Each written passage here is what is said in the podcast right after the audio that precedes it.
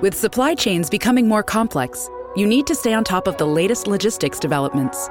So, if you work with logistics, you need the Beyond the Box podcast from Maersk. It's the easy way to keep up to date with everything from digital disruption in logistics to the need for supply chain resilience in today's market. Find out more and keep ahead of the game with the Beyond the Box podcast on logistics insights at maersk.com/insights.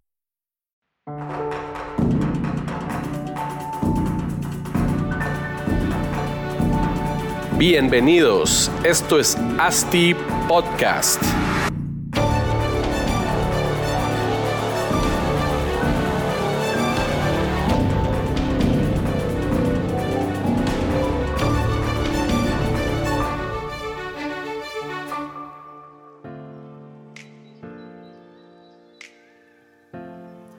Hola, hola, un gusto saludarlos a todos y bienvenidos al episodio número 5 de ASTI Podcast. En esta ocasión estuvimos platicando con Lucía Rivers y Julio Noriega, ambos partners en la empresa de Market Intelligence llamada Prime IQ. Pues Lucía es una administradora de empresas, máster en finanzas y tiene más de 15 años de experiencia en el tema de investigación de mercados. Es la actual directora regional de Prime IQ y Julio que tiene 12 años de experiencia en el área financiera y otros 7 años de experiencia en el sector inmobiliario. Él es especialista en banca de inversión inmobiliaria, en estructuración financiera, diagnóstico de portafolios inmobiliarios y consultoría inmobiliaria. Eh, ambos hacen un dúo genial y pues en esta ocasión estuvimos platicando con ambos acerca de la situación actual del mercado inmobiliario en Guatemala. Eh, ambos dieron su opinión en, distintos temas que se les preguntó, pues eh, los invito a todos nuestros oyentes a, a escuchar la práctica completa.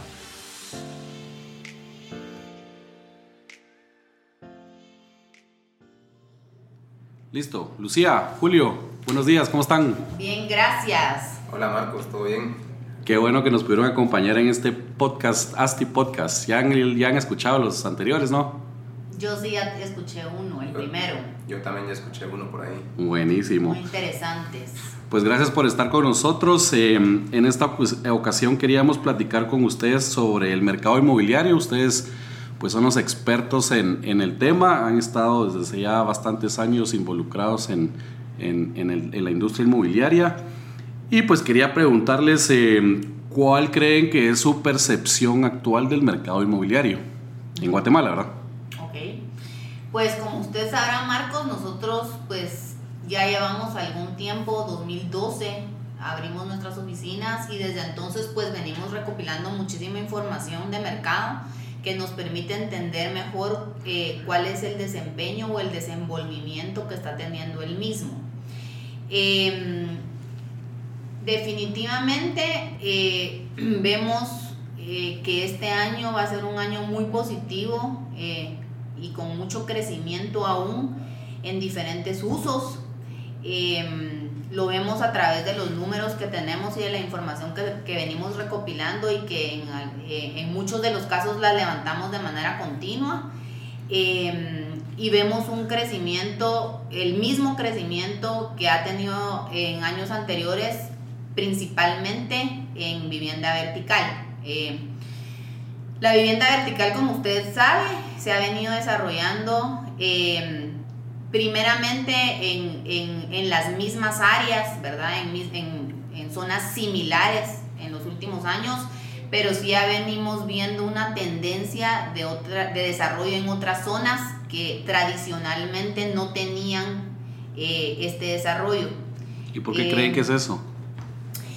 Realmente todos sabemos que existe un déficit de vivienda en segmentos medios a medios bajos, ¿verdad? que dicha vivienda, si de alguna manera ha estado abastecida, ha estado abastecida principalmente eh, en temas de proyectos horizontales. Sin embargo, eh, desde hace, se podría decir que un par de años, esta tendencia, ya se el desarrollo de vivienda para este segmento más bajo, ya se empezó a dar también dentro de la ciudad capital. Eh, y es donde vemos, por ejemplo, un crecimiento eh, en los últimos años en zonas de eh, que, digamos, en donde habitan eh, estos nichos de mercado. Por ejemplo, crecimientos importantes en zona 12, que con, con mucho empuje también. Ahí ha estado creciendo bastante. Ha estado creciendo bastante. Eh, antes de eso, zona 1, ¿verdad? Eh, zona 2 también tiene algunos proyectos y, y, tal vez en un segmento más alto, pero sí siempre de un nivel medio, zona 11, que es de todas estas zonas la que ha tenido un mayor crecimiento y sigue, va a, tener, va a, tener, va a seguir teniendo este crecimiento que ha venido teniendo en los últimos años. Em, en el tema de oficinas, eh, bueno, en el tema de para seguir con vivienda tenemos si vemos que la vivienda horizontal pues cada vez viene con menos, con menos impulso, eh, si se va a seguir desarrollando va a ser principalmente no dentro de la ciudad capital, sino que eh, sigue creciendo, digamos, con menos fuerza, pero sigue creciendo, por ejemplo, un Villanueva, que es ahorita la zona en donde más eh, proyectos horizontales existen. y es que dentro de la ciudad de Guatemala la tierra ya es muy cara como para desarrollar proyectos horizontales, ¿no? Así es, ¿verdad? Que Correcto, ese es un buen punto. La tierra está escasa, lo mismo ha provocado que, que, sea mucho más cara y esto ha creado que también, si te has dado cuenta, los últimos años eh, han, han, aparecido nuevos players o nuevos jugadores en el mercado de, desarrolladores. Sí. Eh, entonces, al haber más competencia, al tener precios de tierra mucho más caros y, como mencionaba Lucía, la necesidad de vivienda que actualmente se tiene en Guatemala, ha creado que, que, busquemos otras opciones en otras, en otras zonas, ya no las mismas zonas que donde había el desarrollo vertical, que ya de por sí la tierra era cara, por mencionar un zona 14, un zona 10, zona 15, que obviamente los proyectos donde tienen su mayor rendimiento es en, en tema vertical, empezamos a buscar zonas periféricas que están muy bien ubicadas y que desde un punto de vista urbano hace mucho sentido empezar a desarrollar, como puede ser un zona 12, una zona 5, zona 2, que desde nuestro punto de vista creo que zona 2 ahorita ha estado un poco eh, lenta, pero creo que es un tema de precios. Claro. Zona 11, que tuvo un, muy buen arranque. Y como mencionas, están súper bien ubicadas, están cerca de, de, vías de transporte público. Y han sido, y otra cosa muy importante, son zonas que han sido tradicionalmente habitacionales, ¿verdad? Entonces tiene sentido que se siga o que se retome el desarrollo en estas áreas para, para vivir. Sí, solo que ahora para arriba. Ajá. Eh, si es, digamos, mucho, o algunos puntos importantes de mencionar es que, ya que mencionaron zona 2, por ejemplo, que es una zona que, que sí ha venido con ciertos desarrollos y que de alguna manera tal vez no hemos visto las absorciones esperadas. Eh, va mucho, eh, creemos que hay dos puntos importantes, que es el precio, que es lo que mencionaba Julio, pero también la dificultad que han tenido eh, algunos desarrolladores o alguna eh, resistencia que se ha visto de alguna manera por parte de los vecinos, porque de alguna manera mm, todavía no entienden o no, no entienden la importancia, digamos, o, o, que ahora esta va a ser la única forma de tener una vivienda nueva, ¿verdad? Claro, no, todos los vecinos al final quieren siempre que haya progreso en la ciudad, pero, pero que no los molesten a ellos, ¿verdad? Ese es creo que el, el pensamiento común de todos. Eh, tomando un, bueno, el año 2019 es un año especial ya que tenemos eh, elecciones de, todo el gobierno. ¿Qué, ¿Cómo creen que eso va a afectar al mercado inmobiliario? Realmente, por lo, por lo que estamos viendo hasta el momento, no le vemos eh, digamos, problema en cuanto a que los desarrolladores y la gente que quiere sacar sus proyectos las va a seguir así, lo va a seguir haciendo. O sea, bien, vemos mucho impulso y mucho optimismo por parte de los desarrolladores. Creemos que mm, este año no, si, si es que de alguna manera puede afectar, no va a ser necesariamente este año, sino que va, va, va a repercutir después de haber pasado las elecciones, ¿verdad? O sea, ¿crees que el, el, el, año difícil es el siguiente de las elecciones?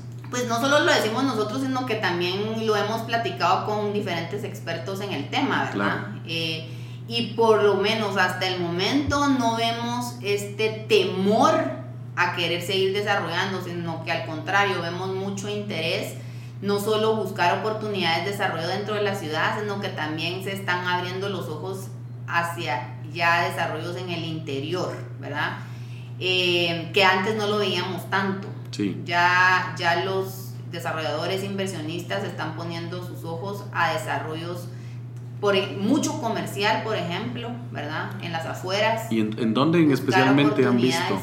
La realidad es que en varios lugares, siempre pensando en las ciudades pues con mayor en las ciudades del, interior con mayor crecimiento, ¿verdad? Como Shela, Coan. Correcto. Que son las, las ciudades más grandes después de la capital, ¿verdad? Correcto, Reu, Mazate.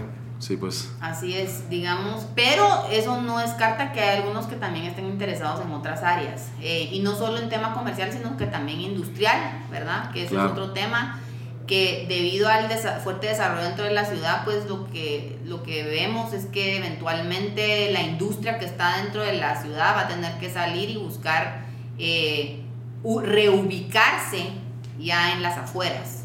Em, eso es prácticamente. Y en, en, regresando un poco al tema regresando un poco al tema de, de, las elecciones, ustedes ven, pues me acaban de mencionar que no, no, no, no le ven tanto problema al, al, mercado de vivienda, creo yo, pero el de las oficinas, ¿creen que ese sí se, se, se baja un poco o igual se mantiene como indican? Yo creo que son tal vez dos preguntas distintas. El de vivienda, lo que nosotros vemos es de que la mayoría de desarrollos ahorita es un, nivel clase medio, medio bajo, entonces esos creemos que no se van a ver muy afectados.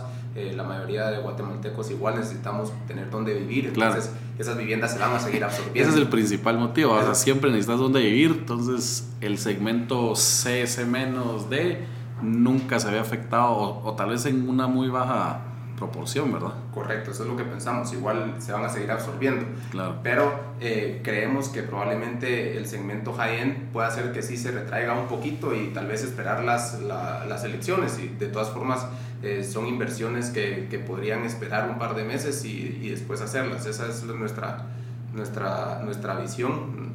No sabemos cómo se va a comportar, pero puede ser que pase un poco de esa manera.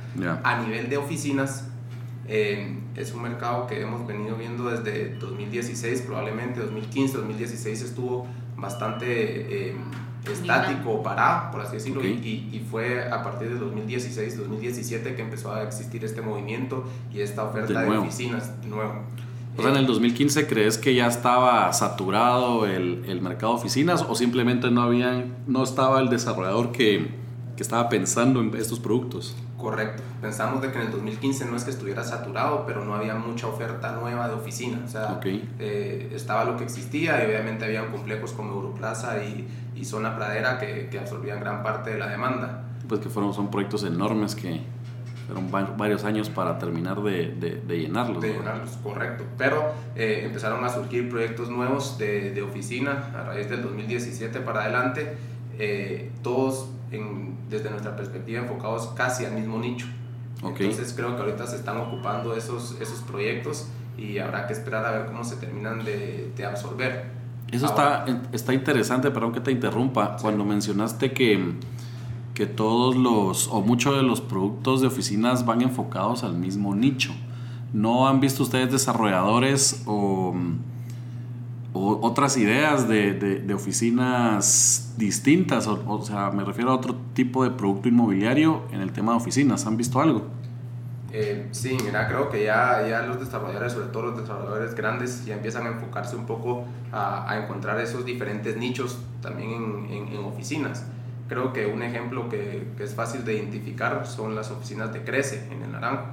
Eh, ese ya es un nicho eh, tal vez distinto y satisfaciendo otras necesidades. Entonces, em, por ahí creo que podría ir el, el tema de, de, la demanda en oficinas. Ahora, si se va a ver afectado o no por el tema de la, de, del tema político y las elecciones, no te sabría decir con exactitud, pero creo que es un poco más tema de esperar cómo se sigue absorbiendo los metros que actualmente ya existen. Claro. Eh, creo que eso todavía va a llevar un tiempo y ese tiempo que te digo, o sea, pues estamos a, ¿qué? a seis meses, un poquito menos de elecciones, entonces ya no, ya, ya no, es mucho.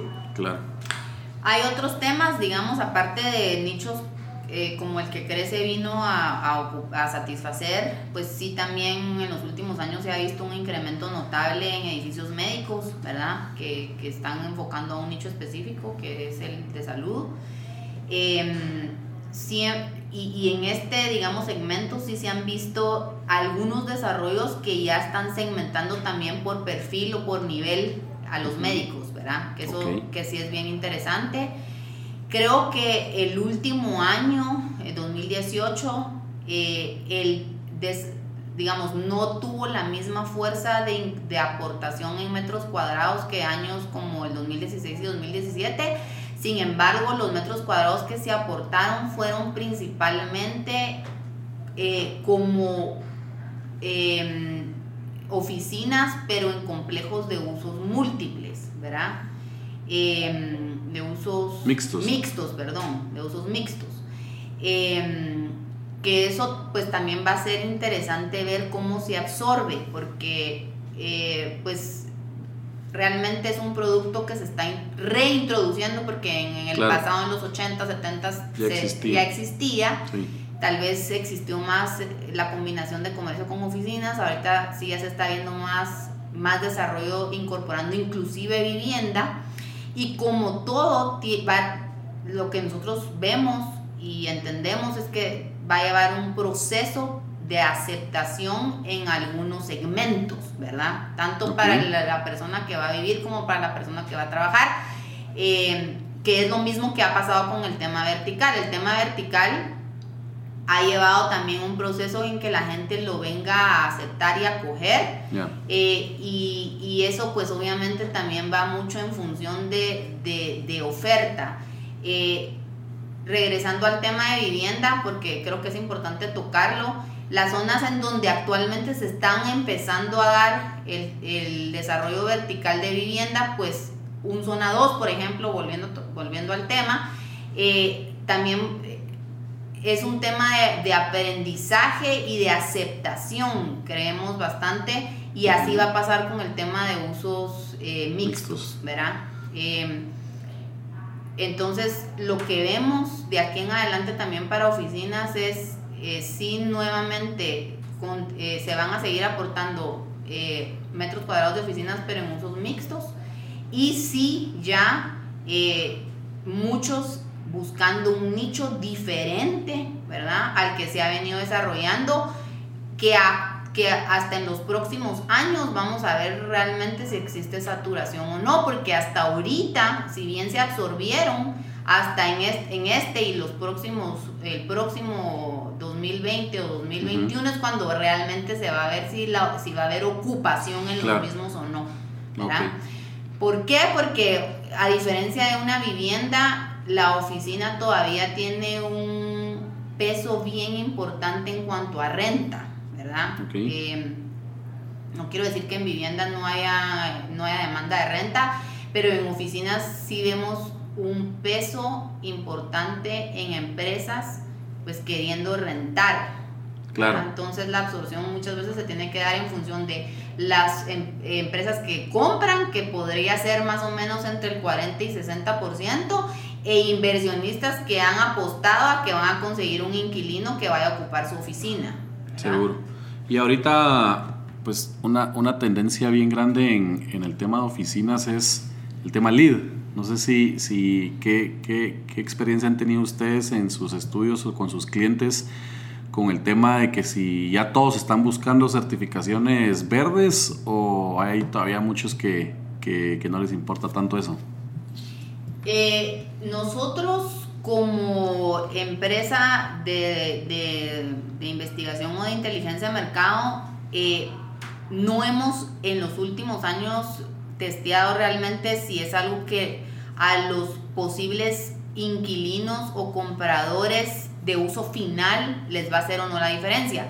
Sin embargo, eh, si hemos tenido, nosotros constantemente estamos hablando con players del, del, sector inmobiliario y lo que sí hemos eh, escuchado bastante es el interés del desarrollador de oficinas a querer ya entrar en ese aro, ¿verdad? cada vez más desarrolladores diciendo, eh, bueno, yo voy a hacer este proyecto y sí lo voy a, eh, lo voy a hacer lead. O sea, por parte del desarrollador sí ya hay cada vez más proyectos eh, certificándose.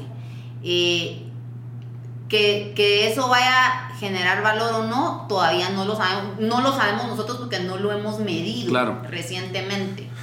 sin, embargo, eh, yo sí pienso que es una tendencia a nivel mundial. Cada vez nos estamos preocupando más por el mundo que vivimos eh, y por conservarlo, ¿verdad? Entonces también los mismos desarrolladores, sobre todo que están haciendo proyectos de oficinas, si están pensando en algún momento atraer al cliente internacional, a la multinacional, es algo que definitivamente tienen que empezar a considerar, pues eh, van a ser ah, en el futuro cercano un requisito básico para que alguna de estas empresas se pueda eh, instalar en, en, los edificios aquí en Guatemala. Y yo creo que por eso es el principal motivo del cual está empezando todo el tema de certificaciones, porque bueno, en, países más desarrollados ya es por norma que lo tienen que hacer. Aquí es porque el mercado internacional, como mencionas, multinacionales, les exigen estar en oficinas o en edificios que sean eh, verdes, ¿verdad? Porque ya tienen pues muchas regulaciones ellos de su, de su casa matriz, digámoslo así, donde, donde, se los piden.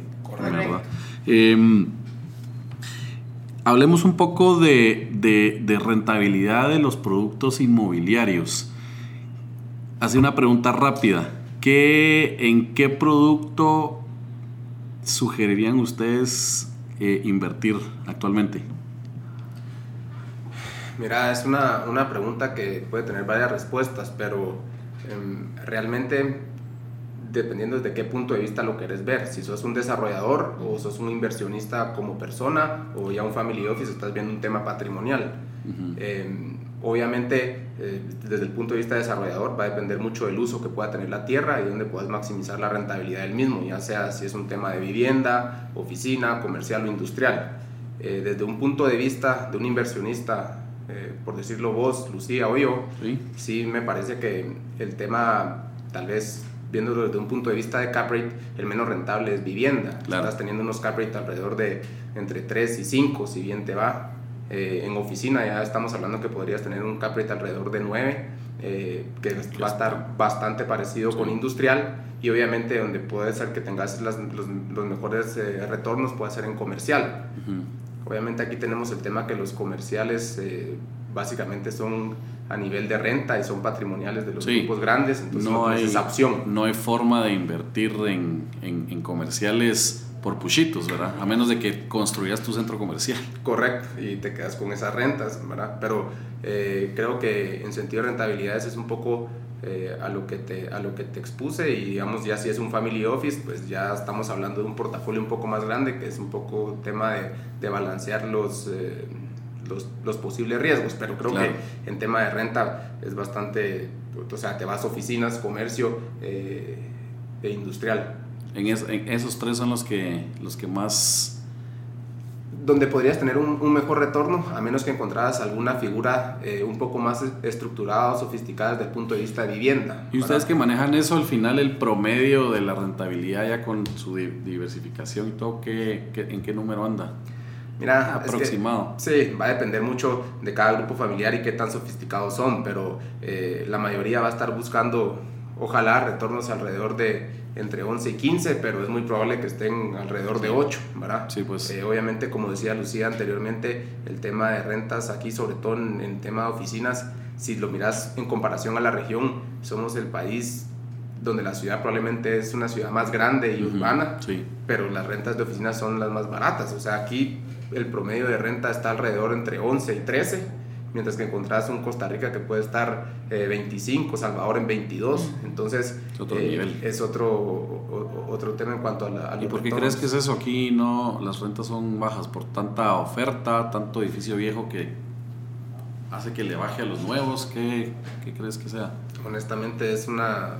Es, un tema de mercado. yo creo que es de mercado y, y, de sofisticación. Eh, en Costa Rica, acordate que hay muchas multinacionales que llegan y te suben el precio de la renta. Eh, aquí en Guatemala básicamente la mayoría es, es local. Entonces creo que podría ser algo por ahí, pero te, soy honesto, nosotros que hemos venido monitoreando el valor de renta en los últimos siete años, eh, no ha habido mayor movimiento y, creo que puede ser un poco en base a ese sentido. llevamos siete años donde el precio se ha mantenido, independientemente de inflación y todo, el, el precio de renta ha estado estable. O sea, no, no ha subido, que es lo que se quisiera. Y, y de hecho, eso es lo, digamos, para un inversionista, eso es lo más, digamos, preocupante si lo queremos ver desde ese punto de vista, porque los precios de, de por metro cuadrado de venta sí han venido subiendo. En el último año se estabilizaron, ¿verdad? Eh, se podría decir de que siempre hubieron zonas que, que tuvieron crecimiento en precio, pero no se vio ese brinco que vimos del 2015 al 16 o del 16 al 17. Del 17 al 18 ya venimos con precios que no, no tuvieron un incremento eh, relevante. Pero sí, sí crecieron y las rentas no. Y eso es tanto para vivienda como para oficinas. De hecho, si no estoy mal, 2015, eh, el promedio sí estuvo un poco más alto en renta y 2016 y 2017 nuevamente volvieron a bajar. Y manteniéndose en los, en los rangos que, que menciona justamente Julio. Em, eso es, ¿verdad? ¿Por qué creen que en, Guatemala no hay tanto desarrollo patrimonial em, que se vende al final estabilizado ya el, proyecto entero? ¿Qué tenemos que hacer como, como país o como ciudad para, para lograr eso? Mira, eh, eso es a que yo creo que el mercado de capitales aquí en Guatemala todavía no está tan estructurado pero a pesar de esto, nosotros que trabajamos con varios grupos eh, familiares, creo que cada vez esto ha ido cambiando un poco y han estado buscando estas alternativas. Eh, como te digo, los últimos años eh, hemos visto el boom que ha habido en tema de desarrollo inmobiliario. todos dicen que así como hace 10 años fue el tema de las telefonías, durante los próximos 15, 20 años va a ser el tema inmobiliario. Entonces esto ha sido un Buenísimo. tema... Esperemos que así sea. esto yo considero que es un tema de maduración de mercado y se va a empezar a dar. O sea, ya los grupos eh, ya, ya tienen eh, que manejan sus portafolios, ya están buscando cómo buscar unos rendimientos eh, mucho más atractivos. Entonces, todo este tipo de transacciones me parece que es cuestión de tiempos en que, en, que, en que empiecen a pasar más frecuentemente, porque obviamente ya se hacen, eh, obviamente como pues aquí no, la información obviamente no es pública, no que es de carácter privado, eh, seguro que pasan este tipo de transacciones, pero creo que van a aumentar conforme va pasando el tiempo, va madurando el mercado y Guatemala nos vamos volviendo una industria más sofisticada desde el punto de vista inmobiliario. ¿Y qué, y qué podemos hacer también para bueno, los grupos familiares de, con una alta capacidad económica logran hacer este tipo de inversiones, pero la persona común y corriente que tiene que está bajo dependencia en su tema laboral, ¿qué creen ustedes que cómo podría ser esa persona para invertir en un en, inmobiliario sin, sin, tener que comprar en sí el inmueble completo, verdad? Sí, me parece que van a empezar a aparecer estructuras eh, de una forma mucho más común. Obviamente todos conocemos los fondos, eh, pero creo que cada vez, como te, lo voy, como te lo mencioné, conforme vaya madurando el mercado, ese acceso a fondos va a ser mucho más sencillo eh, para la, la, persona individual o la persona común, por así decirlo, eh, para que podamos tener acceso a inversiones en un portafolio de, de diferentes usos diversificado. Ok. Si ustedes tuvieran que decir ahorita a los desarrolladores, desarrollen en vivienda, oficina, industrial, en tal zona, ¿qué les dirían?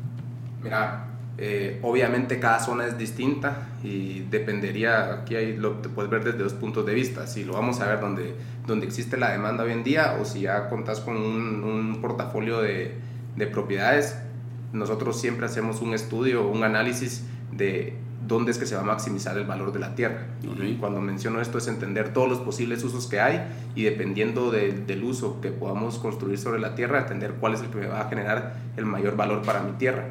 Y ahí es como nosotros podríamos, digamos, de, alguna manera colaborar o ayudar a, entender qué, qué, es lo que se debería desarrollar en cada punto de la ciudad. Ya, pero dándonos un tip, ¿dónde? eh, yo, yo creo, bueno, yo como empecé, digamos, aquí la conversación es que definitivamente eh, oportunidades todavía hay amplias, ¿verdad? Eh, volvemos al tema de la vivienda eh, de nivel socioeconómico medio, medio, medio alto, ¿verdad? Que es donde cuando analizamos a la población, pues todavía eh, eh, conforma un peso importante de la población, sin embargo, cuando lo comparamos con el desarrollo en vivienda que se está dando, pues ese, ese peso, eh, la diferencia es todavía abismal, ¿verdad? en comparación a la oferta que existe. Entonces, definitivamente ahí todavía hay mucho que, que desarrollar.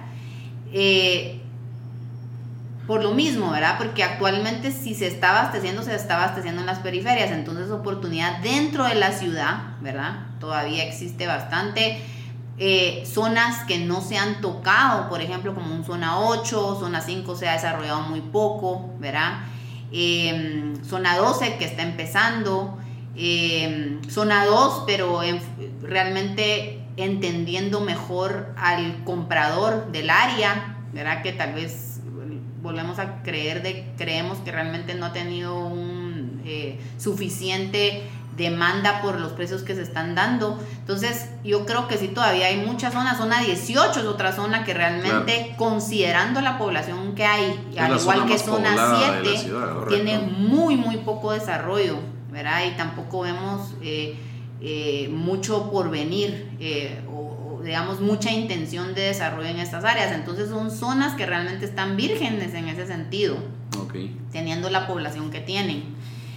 Y en el tema de oficinas, nuevamente creemos que es de buscar nichos, entender a esos nichos y satisfacerlos, ¿verdad? Porque eh, nuevamente ya no es desarrollar o venir a competir con lo que ya hay, sino que encontrar esas otras oportunidades y determinar realmente cuál es, qué es lo que realmente valoran y lo que están dispuestos a pagar, ¿verdad? Que eso es, es relevante. Yo también pienso que esto va a ir un poco de la mano con el nuevo plan de gobierno y plan de ordenamiento territorial, porque hay, un, hay muchas zonas que están muy bien ubicadas, tienen excelente conectividad y lo que habría que entender es eh, si pudieran tener algún tipo de incentivos y sobre todo el transporte público, que son factores que definitivamente van a ayudar a que puedan existir zonas eh, mucho más eh, sí, a, hacer desarrollos. Con colocar una línea de Transmetro creas una plusvalía enorme y una necesidad de estar cerca de, del, del, eje del Transmetro, ¿verdad? Totalmente, porque como bien mencionaban, o sea, zona 18 tiene una alta densidad poblacional, está a la par de zona 6, es otra zona que debería empezarse eh, a desarrollar. Eh, zona 12, obviamente creo que cada vez la vemos todos más claros, solo hay que tener cuidado porque ya pasó con zona 15, con zona 11, eh, todos volteamos a ver esas zonas y lo que pasó fue que la tierra empezó a subir de precio desmesuradamente hasta el punto que te deja en proyectos no rentables y, eso puede llevar a... Muy caros y absorciones bajas. Correcto, porque en algún punto eh, empieza a pasar eso, se empieza a frenar. Eh, pero sí creo que un zona 9 es súper interesante y creo que es una zona que ha estado, se está empezando a explotar, pero es un excelente punto. Zona 9 lo único que tiene es el, el aeropuerto que no nos deja poder subir mucho, ¿verdad? Correcto, tiene el tema del aeropuerto, pero la reforma, que es una de nuestras calles principales, si vos miras a los lados, hay un montón de, de sitios que... Sí, terrenos baldíos, y vos decís cómo, cómo fregados tienen estos terrenos parqueados aquí, ¿verdad? Correcto, pero como decía Lucía, creo que comparto un poco con, con esas zonas y lo que hemos venido hablando, pero que, que son súper interesantes. Y solo para terminar el, el, tema industrial, que ese es el, el, el producto que siempre menos se, se platica, pero pero el, ¿cómo ven el, el, mercado industrial? ¿Hay, ¿Hay todavía capacidad de desarrollar y en dónde, en dónde hay, hay esa, esa oferta o esa demanda? Seguro, más que capacidad de desarrollar, seguro que existe una necesidad del desarrollo industrial. Obviamente, eh, la naturaleza de el tema inmobiliario te va empujando hacia las orillas de la ciudad porque es un tema de precio de tierra y cantidad de tierra, como lo hemos venido hablando. Entonces, obviamente, todo el tema de Amatitlán para Escuintla, eh, hay macropats ahí que seguro hay para dónde seguir desarrollando y haciendo complejos o centros logísticos mucho más estructurados de los que actualmente se tienen, ¿verdad? Buenísimo. Ese es el área, digamos, que va a seguir con bastante desarrollo, ¿verdad? Pero habría que entender un poco más. Es un, digamos, que no lo hemos nosotros analizado a fondo, pero sí habría que entender si en otras áreas, en otras salidas de la ciudad también puede haber potencial que actualmente no se ve un desarrollo próximo, ¿verdad? Okay. salida al Atlántico, por ejemplo, ¿verdad? Eh, no, no vemos, digamos, mucha, mucho interés de desarrollo. Habría que entender si realmente existe esa demanda o no, ¿verdad?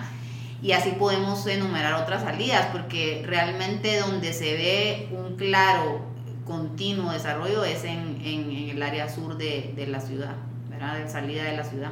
Sí, pero definitivamente, o sea, tanto como para el sur, el Atlántico, el occidente, sí hay una nuestra percepción es de que hay necesidad de centros de distribución. Obviamente, o sea, miramos todos los días salir camioncitos, camiones y demás hacia los diferentes departamentos de Guatemala y que van desde, pues, desde la ciudad de Guatemala hacia los distintos departamentos. Estamos casi seguros que esa necesidad existe y como dice Lucía, cada vez los grupos están explorando un poco más esas necesidades. Entonces,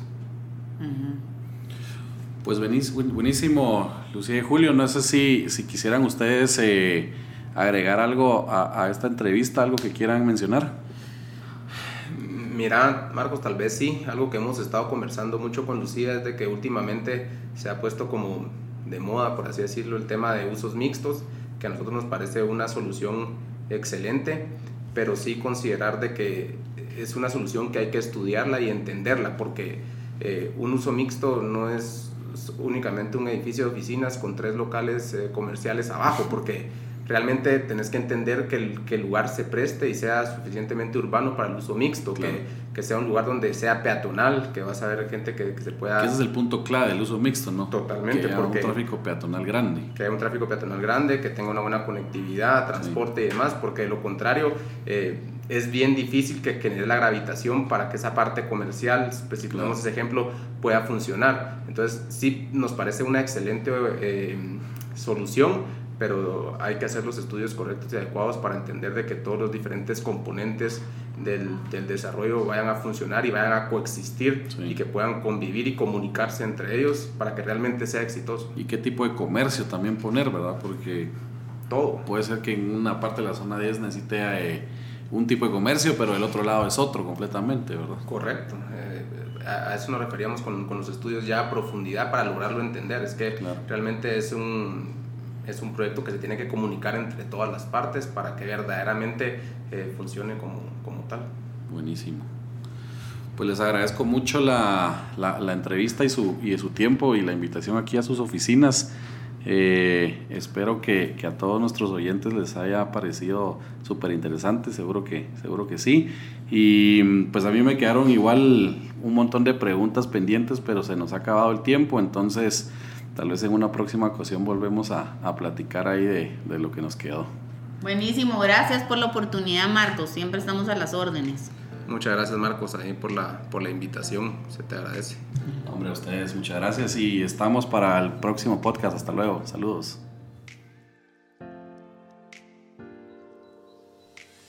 Pues nuevamente agradecemos a Lucía y a Julio por invitarnos a sus oficinas a platicar un rato acerca del mercado inmobiliario en Guatemala. Creo yo que Guatemala es un mercado pues, muy estable y, y en constante crecimiento creo que los desarrolladores tenemos el poder de dirigir el futuro de las ciudades, simplemente metiéndole bastante empeño a nuestros proyectos. Em, si quisieran contactarse con Lucía y Julio, pues los invito a que visiten su página web primeiqlatam.com. Y bueno, muchas gracias a ustedes por, por escucharnos. Eh, nuestra audiencia va en un crecimiento exponencial Espero que los temas que, platicamos pues estén generando valor y mm, ya saben que, con nosotros se pueden comunicar a, nuestro mail eh, podcast.astidesarrollos.com o en nuestras redes sociales en Instagram en arroba astipodcast. Hasta la próxima.